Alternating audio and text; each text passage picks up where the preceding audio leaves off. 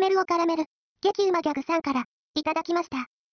ワウワウのノンスクランブルで覚えてるの。エターニアとお願いティーチャーやな。といただきました。ありがとうございます。他にもあるで。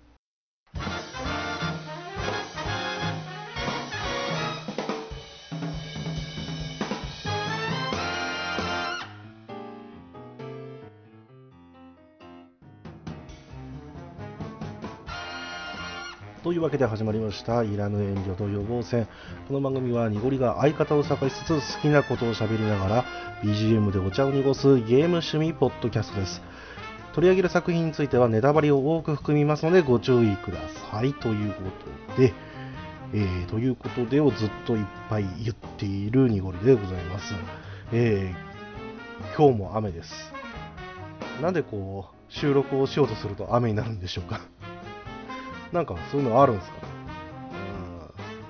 うん。まあまあ、というわけで、えー前回はですね、テイルズ・オブ・エターニアについてお話をしたんですが、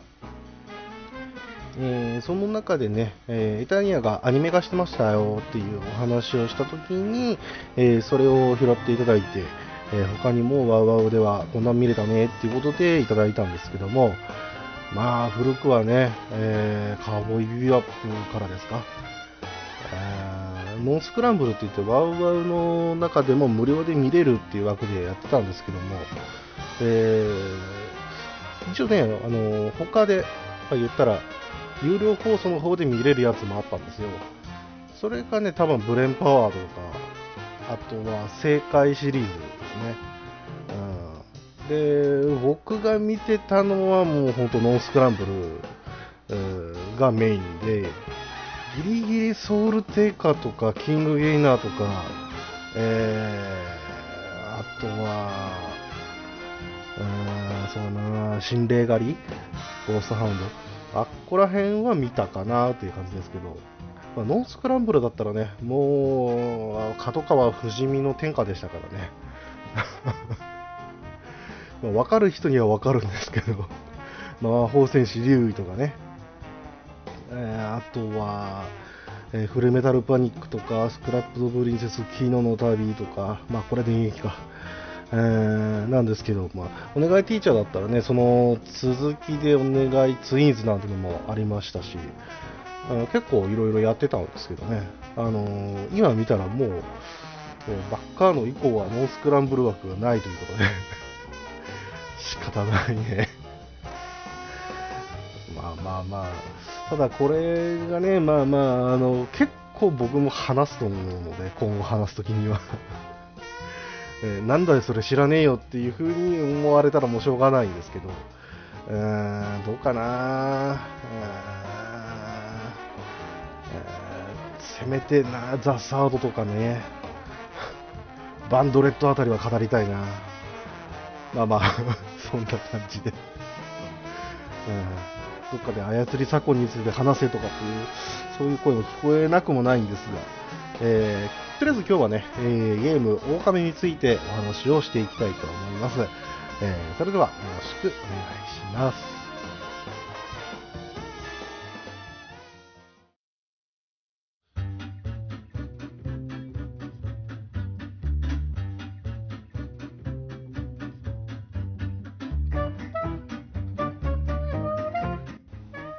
そんなわけで、えー狼について話していきたいと思うんですけども、えーこのゲームはですね、えー2006年4月20日、えークローバースタジオが開発をして、えーカプコンから発売がされました。えー2009年は、えー日本でですね Wii 版が発売されまして2010年には DS 版、えー、狼伝小さき太陽これ続編ですねが発売されました2012年にはプレイステーション3で HD リマスター版が出て、えこれが絶景版という、ね、名前がついて、えー出ました。えーということで、それからですね、ダウンロード版が、えー発売されております。その後ね、あの、マーベル VS カプコン3とかになぜか参戦してたりしますけど、まあまあまあ、えーそんな中でカプコンでもね、えー結構な人気キャラクターとして、えまあ、認められているっていうところもあるんでしょうね。はい。そしてですね、世界観のご説明です。え、世界がですね、中津国という言葉で、えー、付けられているんですけども、まあまあまあ、えー、ご存知の方はご存知だと思うんですけど、えー、昔の日本の、え言い方の一つですね、中津国。えつまり古代日本が、まあえ舞台になっていて、え日本列島全土を巻き込んでっていう、えそんな感じの世界なんですけども、まさにね、あのおとぎ話のような世界です。えー、アニメ日本昔話を想像していただければまさにそれみたいな感じの、えー、世界でしてちょっとね、あのー、このいろんなゲームにもあまり見ないんですけど絵筆で描いたようなそんなあのタッチで描かれているというか、えまあ、そういうのが端々に見えてですね非常に、え味わい深い世界になってます。で最初はね墨で描いただけのような、ね、色があんまりない世界なんですけどもそれがだんだん色がついていくとかっていう表現がされていたりしますで神に近しい存在っていうのもいるんですけども基本的には人間の世の中で、えー、でこう妖怪が出てきたりしますだから、狼がなぜ紹介したかったかっていうと、妖怪が出るゲームだよっていうのを言いたかったって、それだけなんですけど、まあ、妖怪ちょっと置いといて、えー、音楽も日本風でして、えー、すごく和む感じですね。えー、主題歌は、えー、平原綾香さんの、えリセットということで CM でも流れていたのでこれ聞いたことあるなっていう人も結構いると思うんですけどももう本当にあんな感じでね、えー、もうゆったりとした世界っていうのもあったりちょっとこうね、え妖怪が出てきますんでおどろおどろしく、えなっていたり、また通常戦闘とか、えー、ボス戦なんかはもうすごく熱く、えー、もうね、お祭りみたいな感じで、えー、出てきたりしますね。はい。で、まあ、ざっと言いますと、世直しをして人々を幸せにすることで力をつけて世界を救うという、え、ジャンルとしてはネイチャーアドベンチャーということになっています。で、狼のあらすじです。え、100年前英雄イザナギによって封印されたヤマタノオロチ。その、え、イザナギの手伝いをした白狼の白縫いこれがですね上木村というところにある、えー、神木のたもとに像が作られましてで村の守り神として祀られていたんですが、え100年経ったらですね、また、オロチを封じていた剣が何者かに引き抜かれてしまって、オロチが復活をしてしまいます。それに対抗して、神木の精霊、咲夜姫の力で、狼、まあ、アマテラスっていうんですけども、えー、白縫の像に宿って復活をして、中津国の安寧を取り戻すために、一寸と共に旅に出るという本当にね、ちっちゃい、えー、体長どれぐらいだろうな。9センチもないな。うん、それぐらい小さい、えー、本当虫みたいな、ホタルぐらいかな。えー、それぐらいの人とね、一緒に旅を出るという、えー、そういう話なんですけども、ちょっとね、キャラクターの、えー、ざっとしたご説明をしたいと思うんですが、ここでお便りが来ております。ニナッチさんからいただきました。今回、狼ということで、楽しみにしております。登場人物の会話が、とにかくほにゃほにゃ喋ってるのを覚えています。あと、とにかく甘子が可愛いのと、シナリオがいいですよね。はい、稲地さん、ありがとうございました。そうなんですね、登場人物がですね、えー、フルボイスとかっていうことではないんですが、えー、常にね、ほやほやほやほやほやほやほやって言って、ちょっと動いてる。口がね、あまり描かれることがない人間は特にですけど、ので、あの、なんかこうね、あの、顔がほにょほにょこう、ぽよんぽよん動いて で、喋ってるように見えるっていうのと、あと、なんか言ってるんだけど、こう、えー、聞き取れないなぐらいになってるっていう。えー、まあ、動物の森とかね、ああいうところでもよくあるんですけども、えー、この狼でもそれが使われているということで、えそれが逆に世界観でね、えこうなんか和やかな雰囲気を出してるんで、えーとても好きなんですけども、アマコが可愛いということで、このアマコなんですけども、ご紹介しましょう。えー、主人公のアマテラスという、えー、犬です。完全に犬です。えー、とっても可愛いワンコでして、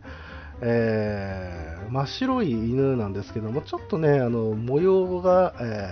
ー、まあ、朱色みたいな感じでついてまして、えー、勇ましい姿にも見えるんですけども、え真正面からの水をすごくとぼけた顔に見えるという、えそんな感じなんですけども、うーんまあね、あの、別にこう、アマテラスですって書いてるわけじゃないんで、え、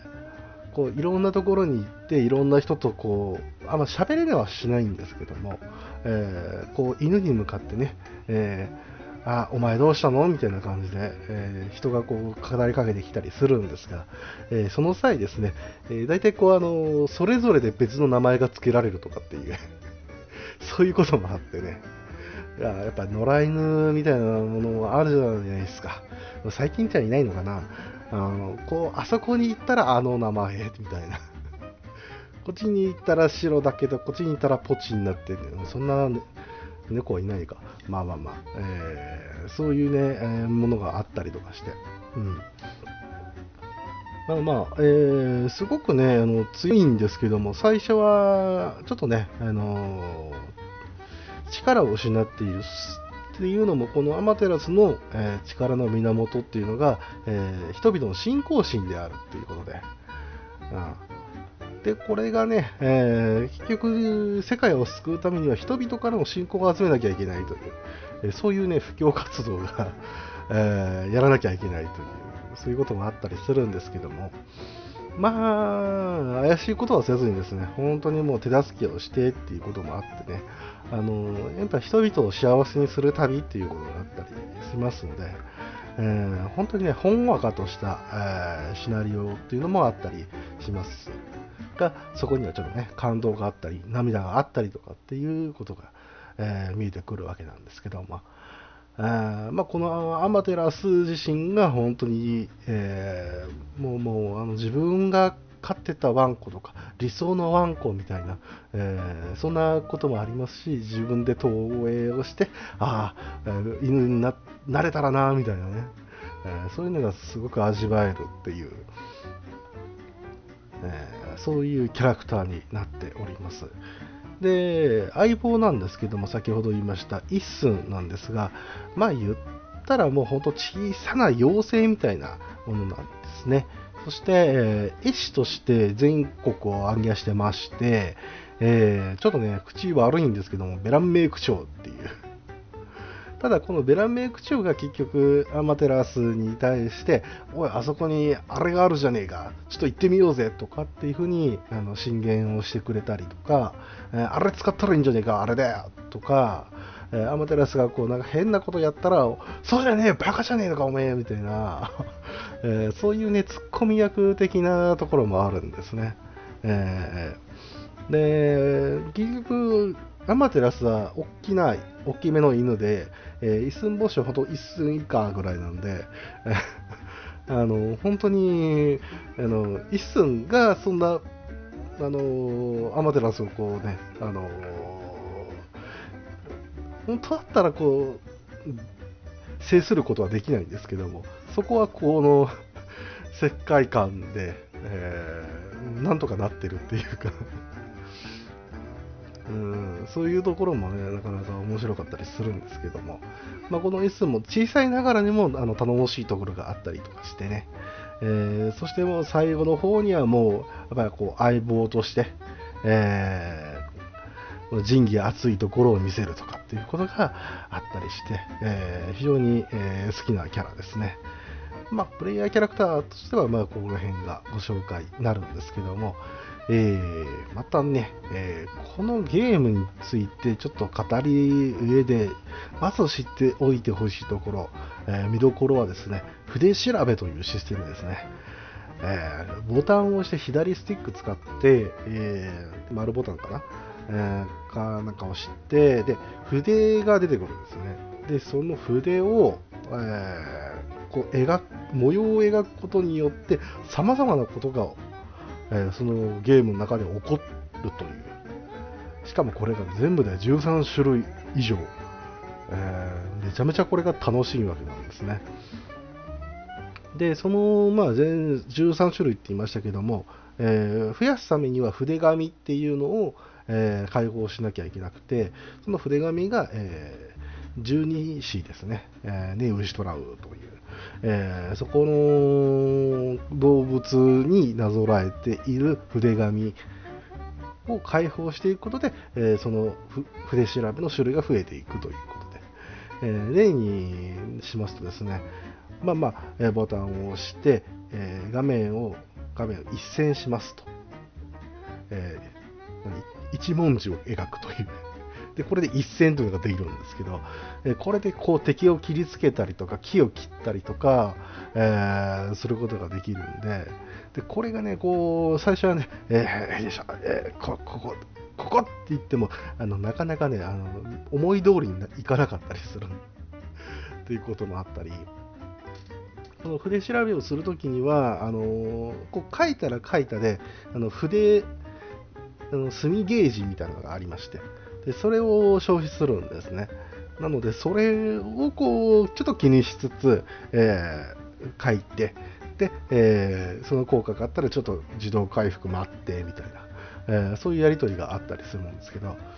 まあまああの慣れてくるとこの一文字とかをもう敵にバンバンバンバンやっていって戦闘を有利に進めていったりとか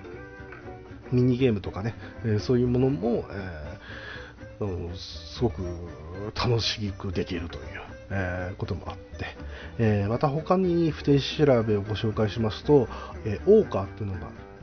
ありまして、えー、その一つの花咲き読み方合ってるのかな？わからないですけど、えーね、木に丸を描くことによって花が咲くんですね。えー、仮木に花を咲かせましょうという、まあ、花咲かじいさんをそのままもうやってるようなもんなんですけども、えー、ね、これでね、あのある、まあ、ダンジョンとか行ったりとか、えー、谷とか、えそういうところに行って、え大木があったりするんですね。でそこの大木を咲かせたりしますと神おろしっていう、え、言ったらねあの何？あの様々ね、ちょっといけないところがあったりするところを全部解放するっていう、そういうなんかこう、ギミックがあるんですけども、えー、まあこの神おろしの時のムービーが素晴らしい。先ほど言いましたちょっとね、色のない世界なんですけども、えー、そこにですね、えー、この効果を使って紙おろしをしますと花が咲き乱れて、えー、水が跳ねて緑が溢れてもう西風を踊って色がついていくという、えー、またねこの BGM も相まってね本当に綺麗、えー、豪華っていう感じまさにそんな感じですね、えー、いうことでもうね最初の方もそうなんですけど、えー、一番最初の舞台になる、えー、フィールドマップ的なところなんですけど、新州平原っていうのがありまして、えー、そこら辺をこうね、紙下ろしすると、本当に、はこのゲームすげえと思う、そういうポイントだったりしますけど、初見はね、本当なんかね、あのこうやって世界が見えることがあるんだみたいな感じで、もうなんかね、涙が出てきたぐらい。はあ、綺麗はあっていう、ちょっともう一回見してみたいな。えー、そんなところがあったりするんで、うん、まあ他に見どころはいろいろあるんですけど、まずこの紙おろしについて、えー、ちょっとご説明をいたしました。はい。で、またね、このアマテラスの操作についてなんですけども、まあまあまあ、えー、走る、吠える、眠る、掘る、飛ぶという、今ざっと言いましたけども、本当まさに犬という えー、もうその操作ができるんで、あの例えばね、あのまあ、鬼ごっこ的な、えー、そういうミニゲームがあったりするときにはもう本当にハイスピードで、えー、もう平原とかも谷とか山とかを駆け抜けていくっていうそういうこともできたりするんですけども、えー、ちょっとねダンジョンとかに行くと、えここは慎重に行かなきゃいけないなってんでそろりそろりと行くとかっていうこともあってちょっとありていに言えば、まあ、3D 版のゼルダ系になるんですけども、えー、まあ、その操作をするのがまあ楽しかったり、えー、ちょっとね難しかったりっていうそういうね、えー、ことがあったりしますがまたね、えその中でもまあまあまあ、えアイテムを使うっていうそういうこともできるんですけども、えまあ、見どころの一つとしてもう一つ挙げたいのはこの絵付けなんですけどね。あこれが究極の癒しでございまして、えー、そこら辺にね、あの動物がいるんですよ。例えばスズメだったりとか、えー、猫だったり、あるいは森に行ったらクマがいたりとか、えー、そういったのがあるんですけども、えその、え動物たちにですね、えアイテム、絵袋を使ってですね、え絵付けをすることができるんですけども、これがね、犬が、え、動物に対して、えー、餌をやるっていう、ちょっと不思議な形になってはいるんですが、まあまあ、その餌を食べてる姿が、えー、可愛いですし、なんか知らないですけど、あの、餌をやってる瞬間だけは、ちょっとね、2人だけの空間みたいな感じに なって、あのほんわかしてるんですね。だから、あのちょっと嫌なことがあっても、あのすぐこうあの動物見つけて餌をあげると、えー、その空間で癒されるっていう そういうこともあったりしますし。またちょっと前に話しましたけど、えー、人々の信仰を集めなきゃいけないっていうのもあったりしまして、えー、信仰というか、まあ、どっちかというとこう幸せな感じ、えー、このアマテラスにありがとうって思うか気持ちとかっていうのが、えー、幸玉っていうものに現れてまして、えー、これがいわゆるまあ経験値的なものになるんですけども、えー、ほわほわっと出ましてアマテラスの中にこう入っていくとかあちょっと違ったかな。まあまあまあ、えー、それで能力の強化ができたりするんでだから絵付けはねあの大切なんですよ、えー、餌やりは大切なんです、えー、だからなんかもうイベントそっちのけでね、餌をやってたり、えー、そんな思い出がありますけど。えー、まあ、そんな操作ができたりはするんですが、えー、やっぱりあの見どころといえば戦闘なんですよ。えー、まあまあ犬を操作するっていうその感じも楽しいですが、えー、まあこのアマテラス武器を使うことができまして、えー、大まかにまあ剣とか鏡とか勾玉ですね、でそれの3種類ぐらいを、えー、表陣儀っていうことでメイン装備として、えー、で裏陣儀でサブで設定ができるんですね。表と裏で。でそれぞれあの効果が違ったりして、えー、またねあのそれの強化もできたりするというやり込み要素もあったりとか。そしてそのね武器の名前が、えー、三種の神器とか特産の神田柄とか、あそういったものから取ってるんで、まあまあまあまあ、中二心にはもう火がつきますよね。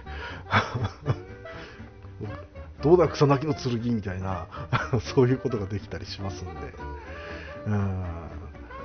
またね、あのそのそのレゾンの武器によってこう使い方が違うっていうのは、例えば剣を表につき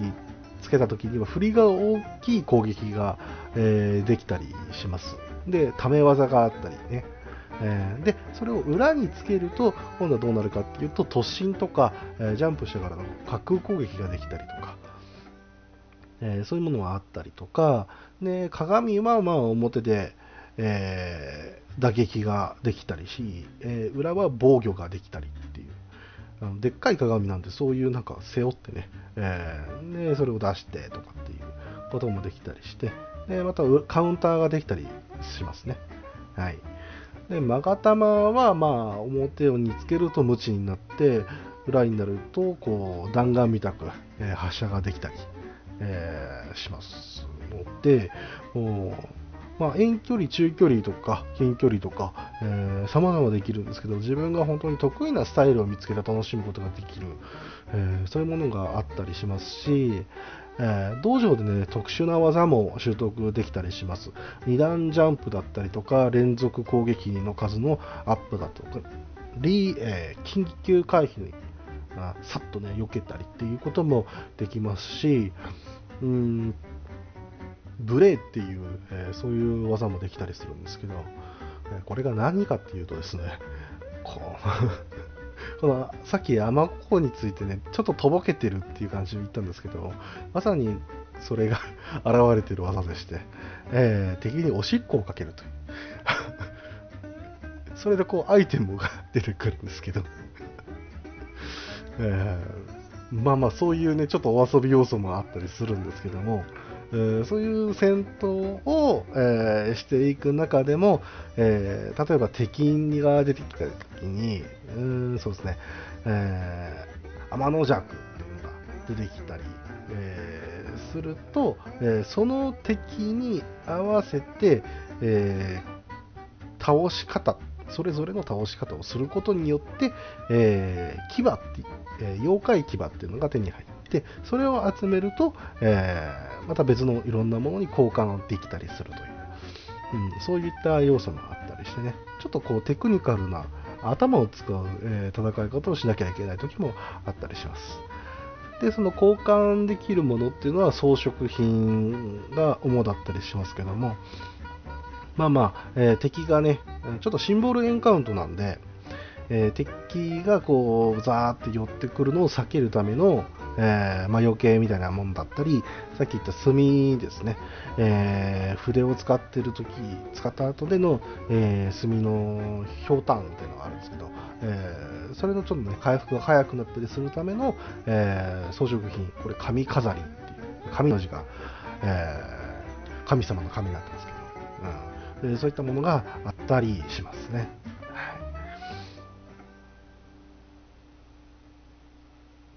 えー、またね、あの、コンプリート要素的なこともありまして、えー、はぐれ玉とかね、えー、これが、まあ、大体、えー、まあ、まあ、ドラクエでいうところの小さなメダル的な、えー、ものだったりしますし、あと、太陽機っていう、まあ、これは最大ヒットポイントアップ的な、え、ものですね。うん、これがなくても、まあ、攻略はできるんですけど、まあ、あったらいいかなみたいなこともあったりあとは釣りとかね、えー、まあ、ミニゲームとして出てきたりはしますけども、えー、それで魚集めたりとか、えー、そういうこともあったりして、えなかなかねやり込み要素もありあるんですけどもまあまあ一番やっぱりね、あの語りたいところはストーリーなんですけどもまあネタバレが多いね。といっても、この本当にね、あの、おとぎ話なので、あの、どっちかっていうと、え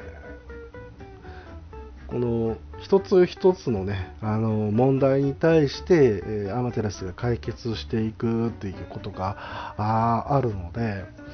うーん、その一つ一つ大きな、えストーリーっていうのはなかなかちょっと語れないぐらい、深い、ストーリーがあったりするんですね。この世直しだけでも、まあ、ちょっとね、あの本当、本で読みたいぐらいというか、え絵本でね、ちょっと読みたいぐらいの、え、もう本当に名作と言われるそのゆえんっていうのが、え、なかなかちょっとこうね、あのお話ができないんですけども、うーん、まあまあ、でも、そうですね、言ったらこう浦島、まあ、太郎的な、えー、ものがあれあれってそこにいるのはもしかしてとか、えー、あれ桃太郎さんそこにいるのかいみたいな、えー、そういうのがあったりとか、えー、まあスズメのお宿的なもところがあったりとか、その一つ一つがですねあの同じ世界にあるっていうのが、もう本当に楽しくて、えー、でここのところとここのところがつながるとか、えー、いうのが、えー、やっぱこう子供心をくすぐるところでもあったりはしますし、うん。何よりは、まあ、日本が舞台なんで、あのちょっとこうね、あのあもしかしてあそこかな的な、えー、とか、あこの話、もしかしたら、えー、あの話を元にしてるのかなっていうのが、こう、端々に見えたりするんで、あのぜひともね、あのちょっとこういう古代日本というか、あのが好きな方は、えー、ぜひともやっていただきたいっていうのもありますし、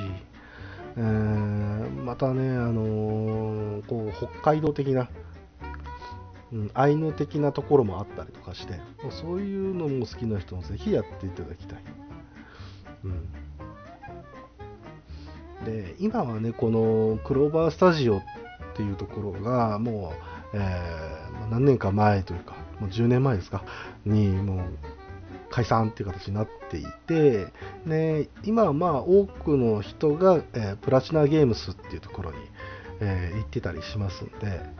まあまあ、続編っていうものはちょっと難しいんですけど、一応 DS で出てるんですけどね、まあ、PS4 とかでやりたいとか、えー、今だったら Nintendo Switch でやりたいなっていうのをすごく思うんですけど、うん。まあまあ今作っちゃったらこの狼っていうものがなかなかできないんじゃないかなっていうのは思うところだったりしますし、えー、それそんな自分がいてもこれをオープンワールド系で 言ったらもうあの大草原とかのところをバーって走っていきたいっていう、えー、そういうのがあったりしますよね。えー、だからね、まあ、こういったゲームをもし残していくんであれば、えー、ね、ちょっとやりたいっていうのもあるし、ああとそうですね、犬を操作するっていうこの面白さ、なかなかないんで、大体人間じゃないですか。うん、やっぱそういうのもね、ちょっとこう、残していただきたい、やっていただきたいなって思うところなんですけど、まあ、この大神ね、えー、本当に子供さんがやっても全然楽しめますし、えー、ちょっとね、最終的にはこう難しいところがあったりはするんですけども、そこは本当知恵で、えー、なんとかなるところもありますし、先ほど言いました、まあ、えー、このね、太陽球を集めたりとか、技をこう揃えたりとかすれば、えー、ちょっとはね、あのー、進みやすくなったりしますので、うん。またね、えー、この世界観も戦闘は激しかったりしますけど、えー、何より癒され要素が、えー、本当に多い、えものなのでもう癒されたい音の方々にもやっていただきたいなっていう、えそういう思いがあります。はいまあ、実際この狼に関しては僕はもう、えもうこれ以上のものはもう出ないだろうぐらいに思ってるぐらい本当に完成されてまして、えー、まあ続編も出たんですけどまあいろいろ評価が分かれるところでね、うん、だからこれ以上の、えー、狼はなかなか、えー、ほどね作れないのかもしれないですし、えー、あるとすれば本当ただの移植、うん、移植でも全然やりたいぐらいなんで。うん、なってますけど、あの本当にね、やりたいんですよ やりたいやりたい。スイッチでやったらもうどれだけこう楽しいことか。まあ、Wii でね、出てるところもあるんですけど、筆調べとかね、えー、本当にあれで、あのね、コントローラーで、えー、やるっていうのはもうすごく楽だったし、さまざまね、えー、またいろいろな、えご意見があったり思い出があったりすると思うんですけども、えー、まあちょっとねあの個性的なキャラクターっていう分にはねちょっとね今回は触れられなかったんですけども、えー、ぜひねそこのところももしありましたら、えー、お便りをいただきたいと思います。というわけで狼のご紹介でした。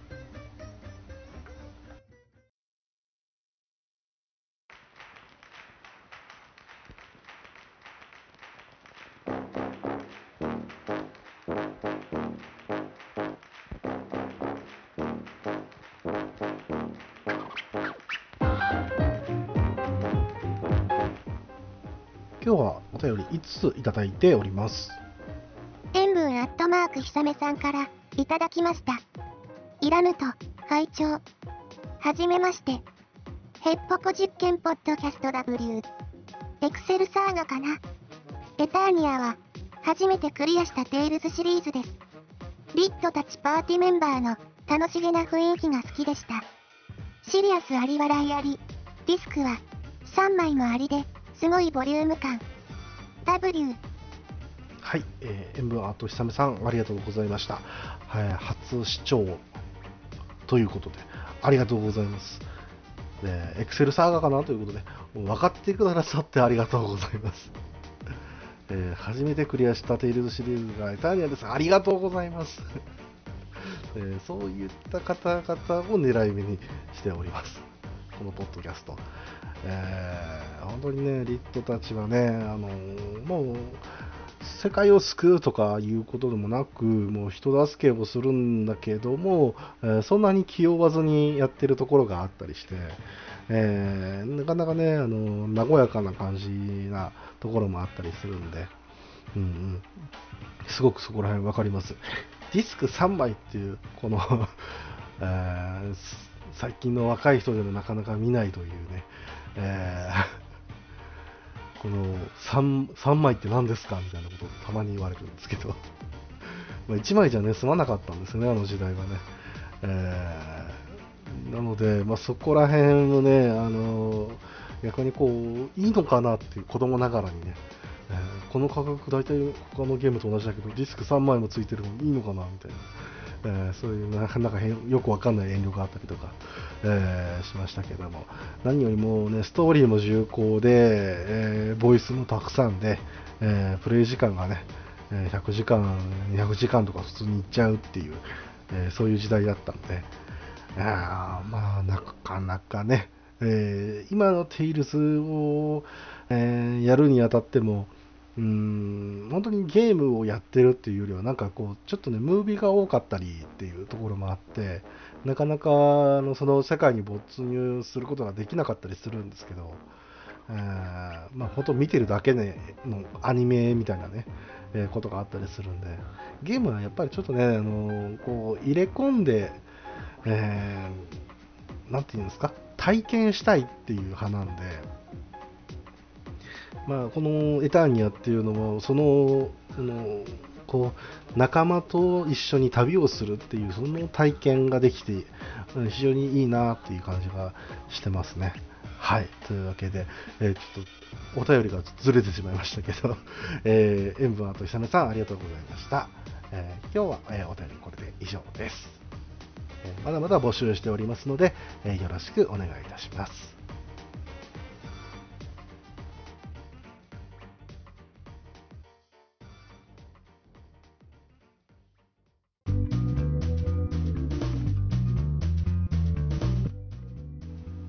エンディングでございます。えー次回なんですけども、ついに、このポッドキャストに、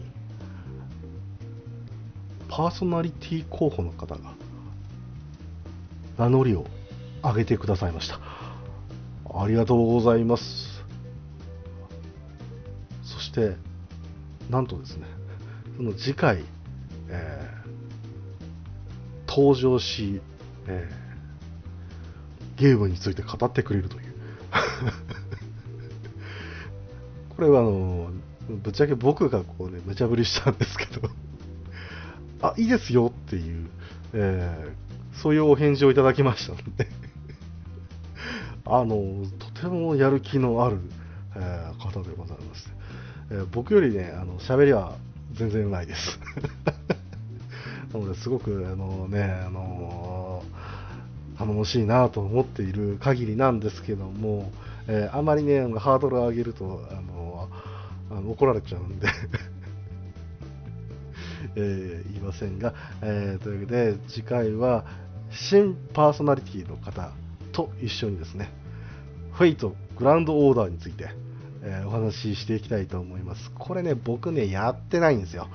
ちょっと触ったぐらい。やってない。で、フェイトシリーズは、こう、ちょあのそこそこね、触っているんで、えー、あの話の上では見たいとか聞きたいとかっていうのはあったりするんで、えー、ぜひともね、新パーソナリティの方にいろいろお話を聞きつつ、またちょっとね、あの旧作といいますか、えー、それ以前のフェイトについてとか、そういうね、えー、ところも話していければなと思っております。で、ちょっとあの申し訳ないんですけども、えー、今週、来週ですね、ちょっとね、いろいろごたごたしちゃいますんで、えー、収録がですね、おそらく土曜日ぐらいになると思います。えー、っと、土曜日って言ってもあれだな、えー、そうですね、29日ですね。えー、ぐらいになると思うので、えー、まあ、ゴールデンウィーク前、え、ちかっていうと、えー、5月の1日ぐらいにあげれたらなということで、えー、なのでちょっとね、お便りの方は、えー、お早めにちょっと切り上げる形になっちゃうんですけども、えー、まあまあまあ、あのいろんなね、えー、誰だとか新パーソナリティ誰だみたいな、えー、そういう反応がね、あの、次回に回されることになるかもしれませんが、えー、ちょっとご了承いただきたいと思います。えー、というわけで、えー、本日も聴いていただきありがとうございました。それでは、また。この番組では、皆様からのお便りを募集しています。宛先は、Twitter アカウント、いらぬ遠慮と予防線、アットマークいらぬと、へのリプライ、またはダイレクトメッセージと、ハッシュタグ、ひらがなで、いらぬと、をつけてのツイート。メールでは、いらぬとアットマーク gmail.com、i, r, a, n, u, t, o までお願いいたします。